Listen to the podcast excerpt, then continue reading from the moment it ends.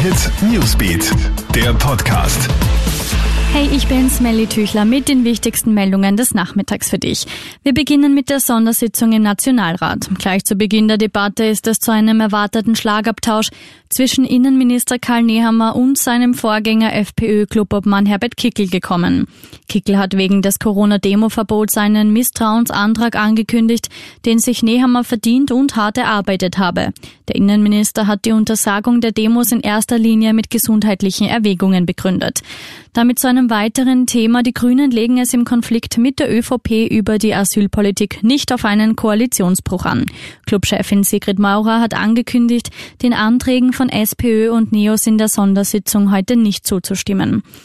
Ein Blick nach Tirol. Die Lage bleibt weiter angespannt. Landeshauptmann Günter Platter hat einer möglichen Abschottung Tirols aufgrund der Ausbreitung der südafrikanischen Corona-Variante eine Absage erteilt.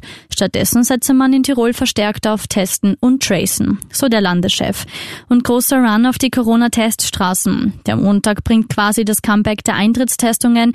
Friseurbesuche und körpernahe Dienstleistungen sind mit einem maximal 48 Stunden alten negativen Corona-Test ja wieder möglich. Nach dieser Bekanntgabe habe es Hunderttausende zusätzliche Anmeldungen bei den Teststraßen in Österreich gegeben, so Gesundheitsminister Rudolf Anschober heute.